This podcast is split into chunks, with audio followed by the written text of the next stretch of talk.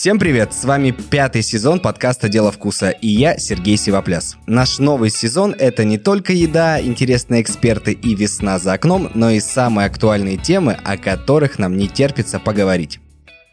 Мы много говорим о еде, слушаем байки поваров и рестораторов, но стали совсем забывать, зачем мы здесь с вами собрались, чтобы ласкать ваш слух.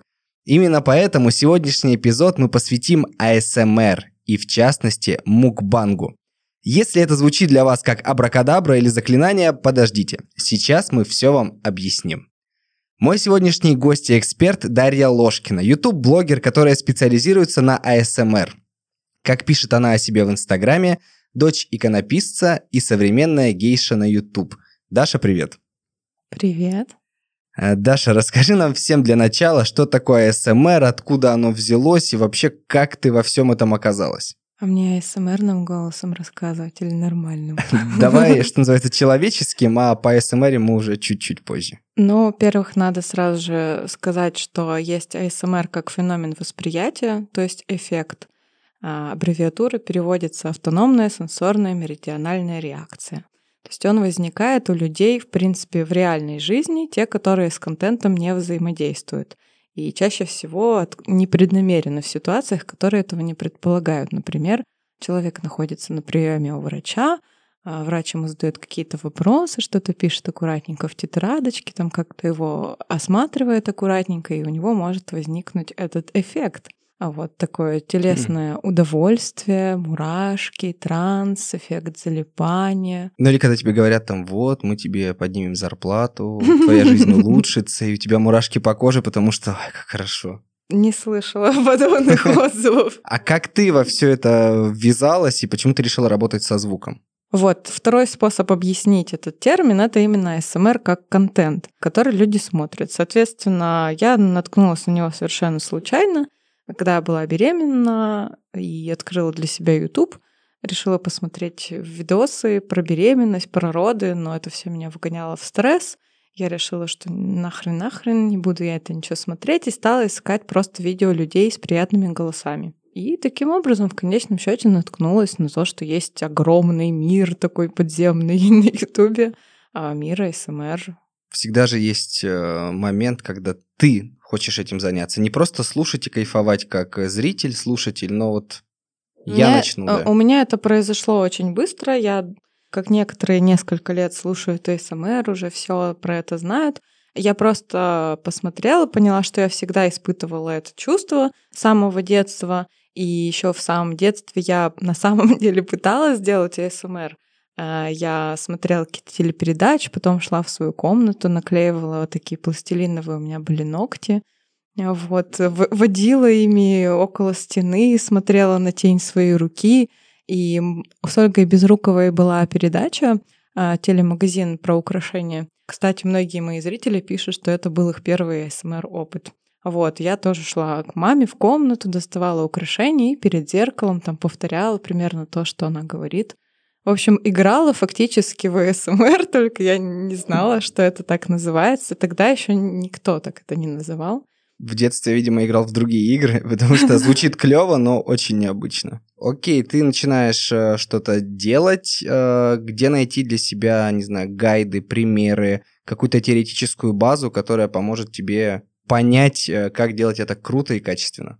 Но вообще людям, которые не АСМР чувствительны, наверное, сложновато это делать, потому что в первую очередь эм, все зиждется на твоем личном восприятии того, что тебя мурашит, что тебе приносит удовольствие. Соответственно, смотреть видео других авторов, читать комментарии, смотреть, что тебя из этого цепляет.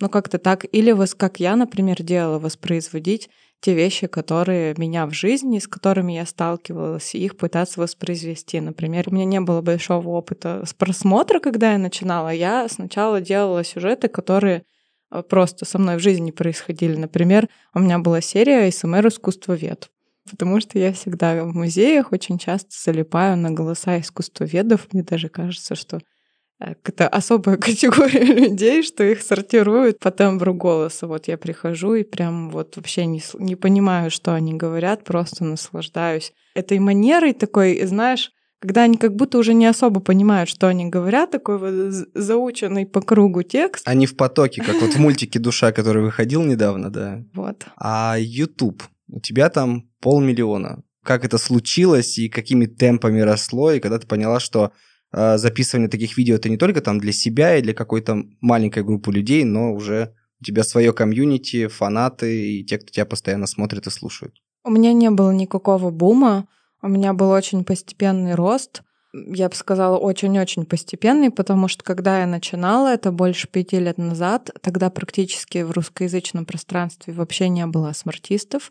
То есть а, была одна SMR Money, у нее там было 70 тысяч подписчиков, и все. И остальные где-то внизу меньше 10 тысяч подписчиков. Никто даже не пользовался профессиональными микрофонами.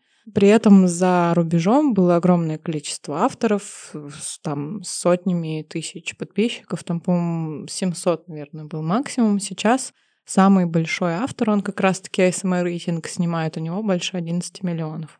Но, соответственно, тогда, когда мы снимали, у меня даже не было микрофона, и ни у кого его практически не было. И все это было так очень на коленке, и известность жанра была очень маленькая. Я начала сначала снимать, все очень медленно двигалось. Помню, за три месяца я тысячу подписчиков привлекла, и уже такая думаю, надо мне бросить это гиблое дело. Вот но не бросила. И в этот момент я, наверное, и приняла решение, что я все-таки куплю себе микрофон и буду продолжать с намерением в это вкладываться. Потом я сняла свое первое успешное видео, оно называлось «Доброе утро, любимый», и на него поступило очень много запросов снять его на английском. Хотя в тот момент я вообще не говорила по-английски. Но некоторые видео, которые становились популярны, я снимала на английском. И так у меня очень быстро стала расти англоязычная аудитория, так что мне даже пришлось в итоге каналы разделить. Если сначала я пыталась дублировать, то потом я поняла, что это абсолютно разный контингент и совсем разные ролики туда снимаю. А с кем тебе из них э, приятнее взаимодействовать? Ну, понятно, что ты любишь оба, оба языка, туда-сюда, но вот с кем-то все равно, наверное, более комфортнее работать, ну, с какой-то аудиторией. Мне комфортно работать на русском, потому что я могу говорить на русском, и когда я хочу расслабиться именно совсем, я могу пойти туда. Но зато на английском канале я могу расслабиться в творческом плане. Я могу там самый дичайший креатив пускать, и они уже приевшиеся к, вот, к стандарту такому АСМР, их уже, им это уже не интересно, они ценят меня за то, что я именно что-то необычное им предлагаю то, что на русском, ну, как бы еще не готова аудитория к чему. Копну чуть туда, куда обычно люди не любят копать. А как это монетизируется? А, монетизация на каналах также разная. Ну, во-первых, везде есть монетизация YouTube, который прикручивает. Вот. Но на английском канале она дает в 5 или 6 раз больше денег, потому что цена на рекламу в других странах выше. Это первое. Второе. На английском канале есть Patreon. И Иностранцы в этом смысле очень щедрые, они поддерживают своих авторов. На русском канале можно сотрудничать с рекламодателями. Соответственно, там основная монетизация — это сотрудничество с рекламодателями. Ну и популярное направление, которым я не пользуюсь, это стриминг. А почему ты до стримов пока не хочешь? У меня по времени не получается. Последний денежный вопрос. Монетизация, Patreon и прочее. Это те деньги, на которые можно жить? Или обязательно нужно тебе еще работать, чтобы жить и не нуждаться в деньгах? Ну, в моем случае моя работа — это блогинг. Наверное, года через полтора после того, как я начала, уже какие-то деньги, похожие на зарплату, стали появляться. То есть, в принципе, Блогинг — это часто для терпеливых, кто готов сначала долго вкладываться, зато потом может быть геометрическая прогрессия роста дохода. А объясни мне логику. Вы делали видео, ты делаешь видео сейчас, но это же аудио работа. И мы вот сейчас в подкасте, это как раз аудиоформат. А, подкаст, наверное, был бы удобнее, наверное, в качестве площадки для вот ASMR. Почему именно YouTube и видео? Я, во-первых, не считаю, э, что ASMR это аудио формат, потому что все-таки не зря это называется ASMR-видео, то есть огромная часть восприятия связана с визуальным рядом. И есть э, отдельная категория визуальных так называемых триггеров. В книге, которую я сейчас пишу, я все триггеры разделила на четыре группы. Аудиальные, визуальные, а, зеркальные или тактильные и эмоциональные. Соответственно, ну, в рамках подкаста мы можем только с аудио взаимодействовать, а все остальные, ну и с эмоциональной сферой. А визуальные, тактильные и зеркальные — это только про видео. Как будто бы я попал на маленькую лекцию по СМР. Ну да. У тебя, опять же, в описании твоего профиля в Инстаграм есть э, слово «чувственные практики», словосочетание. Что это вообще значит? Ну вот смотри, чтобы было понятно, в контексте с едой я объясню на примере. Помню, э, как первый раз я пришла в кафе одна. Первый раз я вот таким осознанным потреблением еды решила заняться какие-то там свои небольшие карманные деньги. Я пришла в кафе одна, заказала то, что мне очень нравится. Помню, что это были суши. Вот, и помню, как я их очень-очень медленно ела. Прям вот закрыв глаза, перебирая в рту каждую крупиночку, чувствуя вкус, наслаждаясь им, никуда не торопясь, не разговаривая в этот момент ни с кем. То есть чувственные практики — это про наблюдение за собой, в процессе самых разных вот экспериментов со своим телом, скажем так. То есть эм, осознанное там потребление яблока в течение получаса. Наслаждение моментом. Наслаждение моментом, да. Но если перечислить, например, то есть есть около сексуальные чувственные практики, какие-то там порки, шибари и так далее. Есть там баня, например, чем не чувственная практика, или стояние на гвоздях, ну, какие-то, ну, то есть список очень-очень длинный, и я этим увлекаюсь, интересуюсь, пробую новое, многое для меня тоже в первый раз, что-то я на постоянной основе практикую. И так как я этим и увлекаюсь, я хочу об этом узнать больше, я решила, что будет интересно разделить это с моими зрителями, то есть не рассказывать им уже таким назидательным тоном о том, что я узнала, а вместе с ними играть это, исследовать. Вот. А поступают ли к тебе прям заказы, вот там, Дарья, запишите нам вот такое-то видео? Ты имеешь в виду просто от частных лиц? Да, от частных лиц тебе пишут в директ, говорят, вот мы готовы заплатить, нам нужно то-то, то-то, то-то. А, у меня раньше на Патреоне была категория с персональными стримами, где мы заранее перед стримом составляли список того, что нравится человеку, и у каждого это были какие-то особенные вещи. Например, кто-то любит звуки, связанные с деревом. У меня есть целая подборка всяких предметов деревянных.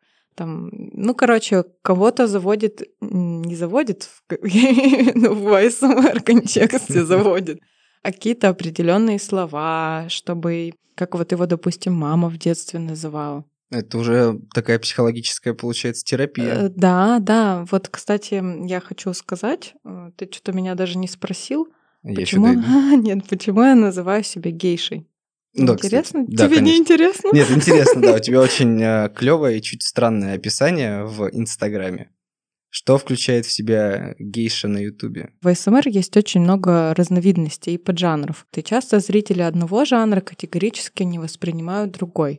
Например, те, кто любит итинг, понятно, они его любят, а есть другой лагерь, который говорит, что итинг — это фу, кошмар, как можно вот это все чавканье глотание вообще смотреть, как от этого можно получать Эстеты. удовольствие. Да. Есть там люди, которые смотрят, например, только видео там, крупным планом, где человек там условно извлекает звуки из предметов с крупниками пальчиков, красивых ногтей, там каких-то деталей фактуры, и там даже нет ни лица, и зритель никогда не узнает, как автор выглядит. Формат, в котором я работаю, ролевые игры, видео с персональным вниманием. Возвращаясь к гейше. Я на самом деле эту фишку почерпнула из фильма «Мемуары гейши». Там было описание, которое мне показалось идеально подходит под то, чем занимаются смартисты, особенно те, кто снимают в моем жанре. Само слово «гейша» значит «искусница», ведь гейшей значит живым произведением искусства. Ей нельзя хотеть, нельзя чувствовать, она творит ускользающий мир. Танцует, поет, услаждает, исполняет желания, остальное покрыто тьмой. Остальное тайна. Ну да, чтобы широкая аудитория понимала, что гейши — это не те барышни, которые ходят в кимоно в массажных салонах, это абсолютно Это не другие. проститутки, это искусницы, которые как раз-таки, когда человек, уставший от работы, от какой-то бытовухи повседневности, приходил к ней, и она, будучи мастерицей разных там пения, танцев, музыки и так далее, окутывала его своим вниманием, вот особенным отношением и погружала его в эту тягучую, дымчатую атмосферу, с которой у меня вот ассоциируется СМР. Все смотрим мемуары гейши и понимаем, о чем это. Перейдем к самому интересному. мы все-таки про еду. Да. Поэтому, да, мы очень много сейчас говорили о звуке. Расскажи мне про вот, ты говорила итинг, еще это называют мукбанг. Э, Вообще, почему э, кто-то с удовольствием вот смотрит, как другие едят, чавкают, хлюпают? Это собирает миллионы просмотров, это собирает какой-то восторг. В Азии э, нормальным и классным считается выразить свой восторг от еды с помощью рыганий, чавканий, сюсюпаний, там, всяких вот таких звуков а наш зритель э, в силу воспитания не, не может это воспринять, то есть для нас это за гранью. Это мерзко, типа, мерзко, и неприлично. Да, да, а у них наоборот, это класс. Почему это так популярно? Смотреть, как другие едят. Ну, сейчас я буду делиться своими предположениями и той информацией, которую я получила, консультируясь с психологом на эту тему, как раз-таки для своей книги. Во-первых, нужно понимать, что этот жанр, он не в России зародился, то есть это азиатский тренд, Корея в частности. И у них совсем другие традиции, связанные с едой. Изначально это была именно стриминговая тема, то есть люди набирали огромное количество еды, которое просто невозможно съесть. Вот, но при этом они в себя это запихивали. Не знаю, наверное, это какой-то формат шок-контента. И также есть проблема одиночества, то есть людям не хватало собеседника, человека, с которым он помог разделить трапезу. Соответственно, например, в Америке мукбанг, насколько я знаю, часто блогеры снимают это именно в формате разговор. То есть, э, если азиаты просто едят, то там в Америке они едят и разговаривают, и таким образом у нас есть иллюзия того, что мы сидим рядом, кушаем, то есть завтракаем вместе. И социализируемся. Социализируемся, да, таким образом. Соответственно, одна из версий, это еще дальше, есть еще версии. С точки зрения психологии, а, во-первых, люди, которые, например, любят есть, смотря это видео, они в каком-то смысле могут э, соединиться с этим многообразием вкусов, и как будто бы они это тоже съели. Гастроэмпатия вот. такая. Да-да-да, гастроэмпатия и вот это же во многом про изобилие, про разнообразие. То есть э, в детстве, там, я не знаю, например, у меня курица была только, когда папа получку получал, это у нас был праздник. Все, он приходил, раскидывал лимоны на стол, говорил, у меня там лимоны и курица у нас была жареная. Вот у меня до сих пор курица — это ассоциация с достатком. Достатком, да. Э, в, в мукбангах чаще всего автор большой ассортимент вкусов раскладывает перед зрителем, или если это там та же курица, то очень ее много. То есть это про изобилие, про вот... Гиперболизация да, да, да. максимально. Что-то, что мы обычно не можем себе позволить. Часто в мукбангах вредная еда используется. Ну, условно, всякие вот как раз-таки чипсы там, а как фритюр. у нас, да, как в России у нас с этим? Вот ты говоришь, да, что, понятно, мы это сложнее принимаем, но по-любому есть какой-то топчик в, мук- в мукбангах, который делает классно. Ты можешь кого-то посоветовать или ты не смотришь мукбангеров? Я мукбангеров не очень смотрю, не мой жанр, но у нас есть, э, наверное, Кити Клоу, самая популярная русскоязычная девушка, которая снимает. Она снимает все возможные жанры, которые только есть. То есть она попробовала все, и в том числе итинги у нее на канале тоже в большом количестве. Но на самом деле итинг подразумеваем, что человек особо-то и не разговаривает в кадре, он только жует, поэтому неважно, русский это производитель или иностранец. Например, самый популярный в принципе мировой смартист, который в итинге работает, Зак Чой, по-моему, у него 11 с лишним миллионов. Хорошо. Мне нравится девушка, а, ее ник Honey Bee ASMR. Она прославилась тем, что она делала такой своего рода разрыв шаблона в видео. То есть она, например, ест то, что выглядит как расческа. Или, например, она ест какой-нибудь съедобный мел, или она ест тюбики с клеем. А на самом деле, понятно, это не клей, это все съедобное, но вот она заранее подготовилась и такую вот визуальную иллюзию. Соответственно, человек смотрит, а, и звук, и, и вид у него, как будто она ест, вот знаешь, вот эти клей-карандаш, да, короче да, да. говоря. А на самом деле это что там, желатин какой-нибудь. Прикольно. Вот. А для тебя какая еда звучит приятнее всего? Ну вот продукт или, может быть, готовое блюдо, что ты сама с удовольствием либо слушаешь, либо извлекаешь из этого звук? Ну, самое мое любимое, топчик просто, это карамель-шипучка. Которая трещит там. Которая трещит, да, ее очень сложно найти в продаже, но специально по этой причине я записывала звук отдельно карамели шипучки, чтобы он у меня всегда был. Про запас. Да, я его люблю иногда еще фоном ставить, потому что хорошо в СМР использовать слоистость. Человек не всегда дает себе отчет, что за звук, но при этом где-то на подсознанке он его воспринимает. А тогда самый неприятный для тебя звук, связанный с едой или продуктами? Ну, который ты лишний раз не будешь использовать или а, вообще не по себе? Мне очень странно, когда люди в видео едят алоэ. Слушай, я бы не хотел есть свежее алоэ, это в целом а вот, странно. Вот, тем не менее. Мне, я за них сильно переживаю в этот момент. Блин, захотелось послушать, как это звучит. А звучит прикольно. Наверное, я не очень люблю видео с фастфудом. Почему? Я сама не люблю фастфуд. И во мне слишком сильна связка, что это не полезно. И ты прям чувствуешь, как тебе жирненько во рту становится? Жирненько и, и, и пахнет. Очень представляю себе ярко все. Ты АСМРный зожник, я это бы так А назвал. вот когда стейк, mm. тот же самый Зак Чой готовил, есть еще такой жанр ASMR кукинг, где люди готовят видео и прям очень подробно показывают, вот как они все это нарезают, шкварчит лучок, потом всё. как он шкварчит на сковородочке. М-м. Прям вот слюнка собирается, и видео со стейком прожарки медиум рар. Это хорошо. Есть И с захотелось. пивасом. А представим, что там наш слушатель э, какой-нибудь или слушательница, а может быть и я, захочет сделать ASMR кукинг. А какое мне оборудование нужно? Ну, то есть ты можешь прямо не углубляться в бренды, но Мгм. какой-то чек-лист минимального оборудования, которое мне нужно, чтобы я попытался себя в этом проявить. В ASMR, связанном с едой и готовкой. Естественно, тебе нужна видеокамера. Если у тебя телефон с нормальной камерой, то пойдет. Соответственно, в плане минимально необходимого в звуке сейчас уже не проканает так, как было, когда я начинала, а просто на камеру снимать. Нужен все-таки звук. Хотя бы петличка, или очень удачный вариант — это USB-микрофоны, например, самый популярный Blue Yeti. Он хорош, потому что его можно использовать и для стримов, и записывать на него тоже можно, и он классный. А есть какое-то э, рекомендуемое хроно, ну, хронометраж для подобных роликов? В среднем ASMR 15, 20, 30 минут длятся. Фитинги могут покороче быть. Формат монтажа тоже может быть разный. Есть быстрый монтаж, там, грубо говоря, 100 триггеров за 3 минуты. Есть такой формат, например. Где-то там откусил от каждой шоколадки по кусочку разных марок. И звучат они И по-разному. звучат они по-разному. Вот.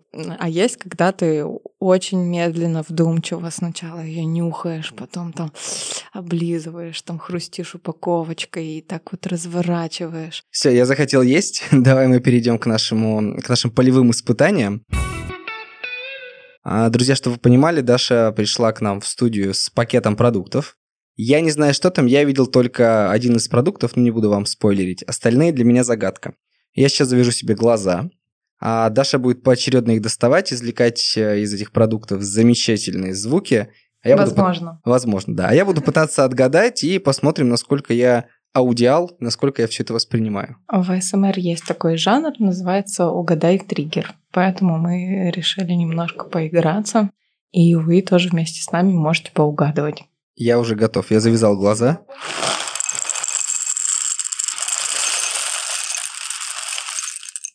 Что-то сыпучее. Мне уже отгадывать?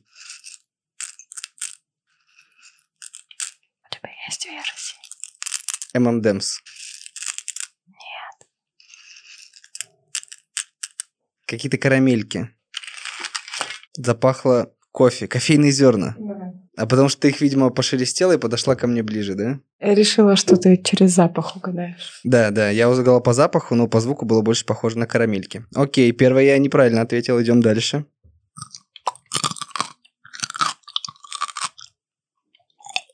Огурец. Это какой-то овощ хрустящий. Ну ты мне подсказку давай. Да, да, огурец, все правильно. Огурец. Круто. Один-один. Есть один ролик, очень популярный. Он 36 миллионов набрал, и в нем женщина афроамериканская просто хрустит огурцами. Просто все видео. Да. Блин. Чем-то я Чись. да, не тем занимаюсь. Пока один-один, кофе я не отгадал, огурец я отгадал. Идем дальше.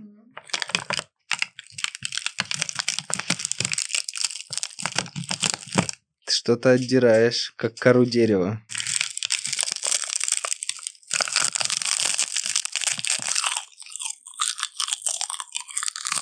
Ты это ешь уже? Да, ем. Вкусно. Но ты не догадаешься.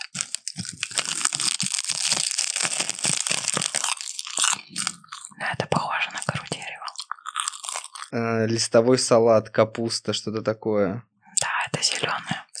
Зеленое. Но не капуста, не листовой салат. Сельдерей. Это водоросли для суши. А, нифига себе. Сухие. Угу. Пока я проигрываю. Я думаю, ты угадаешь этот звук с одной ноты. Давай. Яблоко.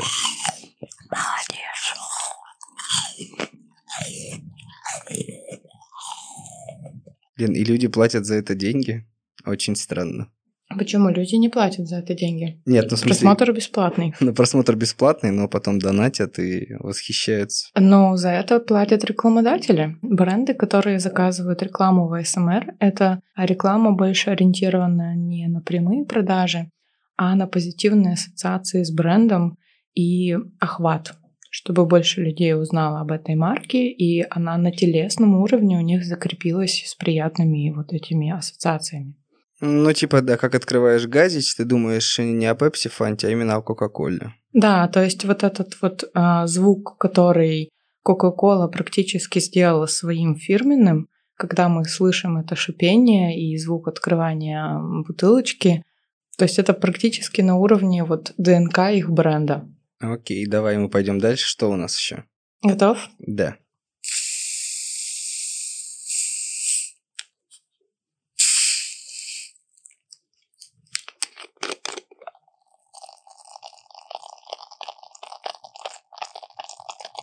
Это то, о чем мы говорили, это газич, газировка. Да-да.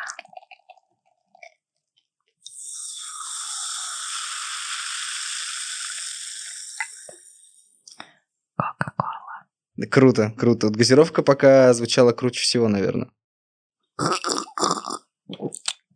А вот это странно. Это- Видишь, я вредная, ты сказал классно, я решила тебя Испортить. ошеломить. То есть а, можно заметить, что в мукбангах люди прям так преувеличенно чавкают и много звуков извлекают во время еды. Да, вот я бы задонатил тому, кто клево открывает колу, но не стал бы тому, кто ей мерзко хлюпает. Представь себе видео, где только открывают колу, 100 бутылок колы. Блин, я загуглю потом. Идем дальше. Да, да, да. Кстати, очень часто едят, допустим, вот раскладывают много рыбы, какой-нибудь лосось. Еще очень часто героями мукбанга, так скажем, становится какая-то локальная еда, характерная вот для этой страны, для этой местности. Ну и, как я уже говорила, есть какие-то необычные, типа, я не смогла это найти, а съедобный мел, например. Как Мгм. тебе такая идея? Он хрустит, наверное, и клево, и странно одновременно. Да, Что у нас дальше? сейчас узнаешь.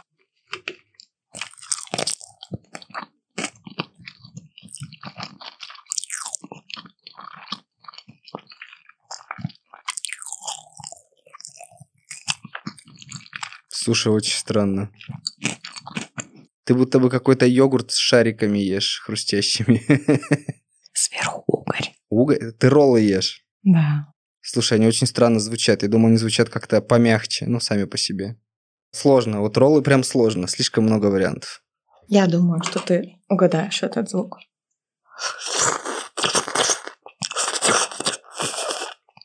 Ты ешь какую-то лапшу.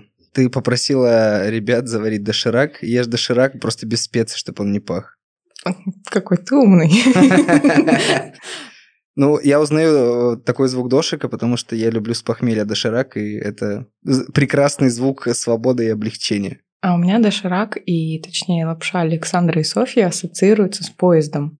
Да, да, Вот. да, есть такое. И, кстати, наверное, первое, что я купила в детстве на свои деньги, это была лапша. Быстрого Она приготовления. 2,50 тогда стоит. Да, да, да, да. Я прям помню, как я по улице ходила, что-то там какие-то монетки собирала, чтобы ее купить.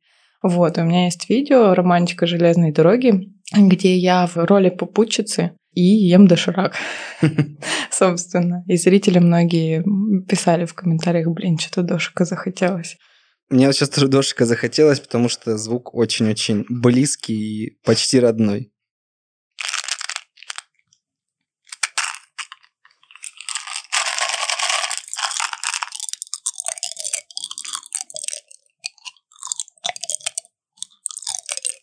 Чупа-чупс.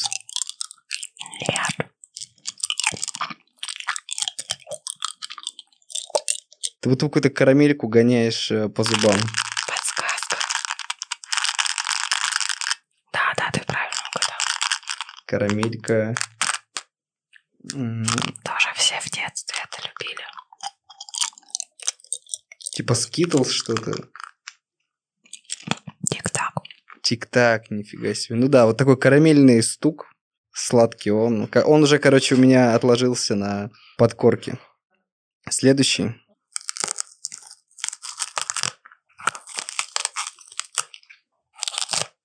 Какую-то упаковку ты раздербаниваешь.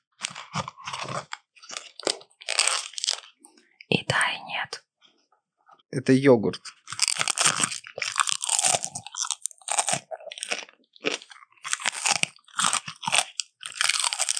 Опять же, какой-то овощно-ягодный хруст.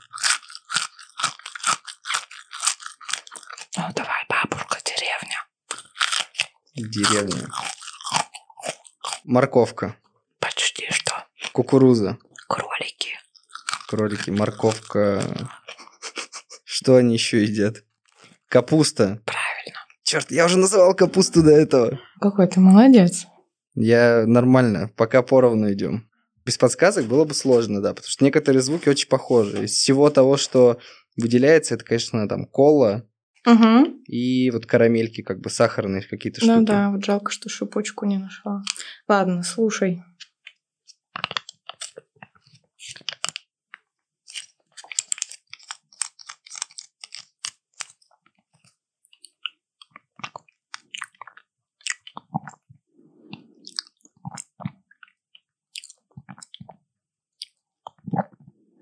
Ты что-то пьешь.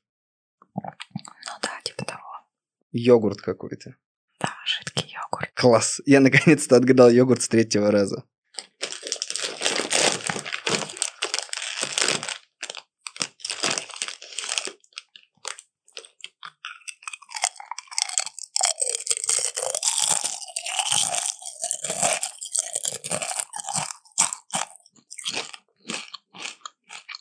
Опять кажется, будто бы карамельное, но последующий хруст говорит о том, что это какой-то овощ или фрукт. Но ты ешь что-то из пачки, судя по шелесту.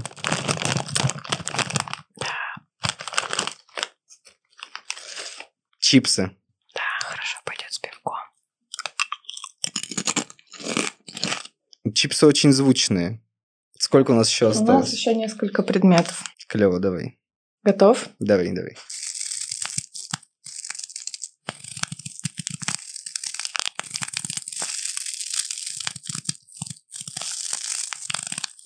У тебя будет две попытки угадать этот звук. Ты продавливаешь вафлю. Я продавливаю не вафлю.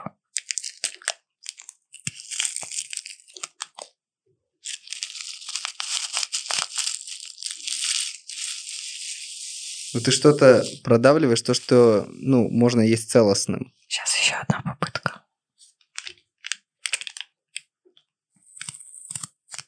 Такой звук классный, похож на снежок.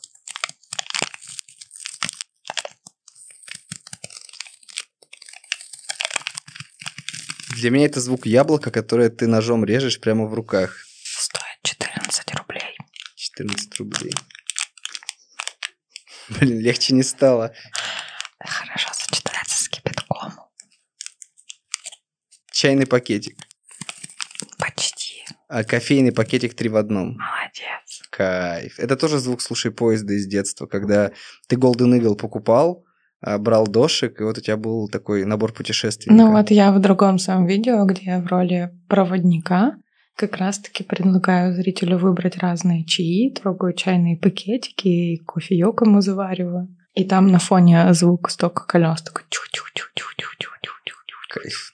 Вот, а в окне меняется пейзаж. Прикольно. Давай дальше идем. Угу.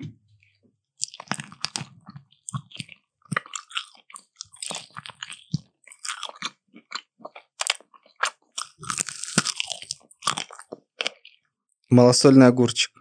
М-м. Было. Что-то жестче. Мне нужна подсказка, очень сложно. Крылатая. Курицу ты ешь, крылышки куриные. Готов? Давай. Это будет громко.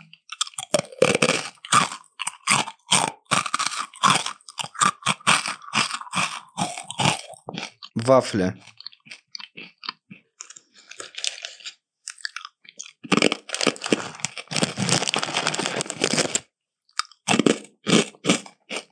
Это чем-то похоже на чипсы, но не настолько грубый звук, помягче. Но это можно есть рядышком. Рядышком с чипсами кукурузные палочки. Нет. Сухарики. Да-да-да. Класс. Ну, слушай, у сухариков э, звук э, как-то более смягченный. Либо ты их так ешь, либо он более смягченный, в отличие от э, чипсов резких. Так, есть еще кое-что. Давай, давай.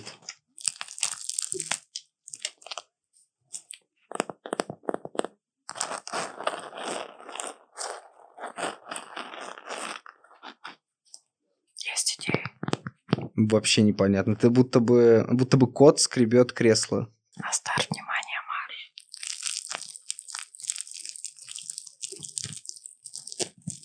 марш. Кожура цитруса, что-нибудь такое.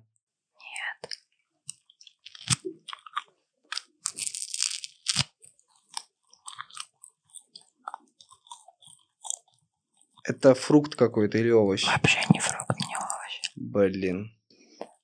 Это самая популярная еда, которая есть на столе у каждого. Хлеб? Да. В натуре. Так хлеб звучит. Очень странно. Ну что, как твои впечатления твоего первого раза? Это очень странно, потому что есть какие-то знакомые звуки, а есть звуки абсолютно непонятные. Ну, вот типа курица – непонятный звук, а хлеб вообще не ожидал, что он так звучит. А понятно, что там газировка, чипсы, ну, то есть это все можно угадать, если вот посидеть, подумать. Яблоко, там, овощи. А, давай поговорим чуть-чуть про твою книгу. Как вообще пришла идея, сколько ты уже ее пишешь, когда она выйдет и что в ней будет? Так, ну, во-первых, скажу по секрету, идея пришла не мне, идея пришла к издательству Эксмо, вот, и уже они со мной связались и предложили такой проект в соавторстве с другим писателем. Соответственно, мы таким широким гребнем будем рассказывать не только про СМР, а про СМР как одну из практик, которые можно делать для ментального физического оздоровления. И книга у нас будет категории психологии и саморазвития, то есть там будут самые разные триггеры, практики, методики для улучшения качества жизни. Насколько для тебя сложная работа писать книгу? Или это прям кайф, и ты душу отводишь, когда садишься писать и редактировать ее? Для меня стало удивлением то, что на самом деле я написала очень много, то есть я там, не знаю, 250 тысяч знаков точно написала, взяла несколько интервью, и для меня это было облегчением наконец-то выплеснуть все то, что я знала и думала про СМР, потому что я увлекаюсь психологией много лет, и вот получается пять лет я исследовала СМР и как зритель, и как создатель, анализируя отзывы пользователей, все это сведя в одно место, я считаю, что смогла проанализировать АСМР совсем под другим углом и ракурсом. Ну и плюс там есть научно-популярный такой аспект каких-то исследований, которые были сделаны в этой области. Когда будем читать уже? Думаю, весной. Будет и в печатном виде, и в электронном, и аудиоверсия планируется. Напоследок давай какой-то совет дадим, не знаю, пожелание, напутствие всем тем людям, которые либо сегодня кайфанули от того, что услышали, либо захотели заниматься АСМРом, что бы ты им порекомендовала и посоветовала? Ну, у меня есть напутствие, наверное, не только для тех, кто хочет заниматься АСМРом, а в принципе для всего человечества. Мысль такая, что я очень счастлива, что мне в жизни удалось найти то дело, от которого я получаю огромное удовольствие, играюсь в него, балуюсь и при этом могу это монетизировать. Но немножко сложно было на это, может быть, решиться и дождаться того момента, когда все-таки фидбэк в виде финансов придет.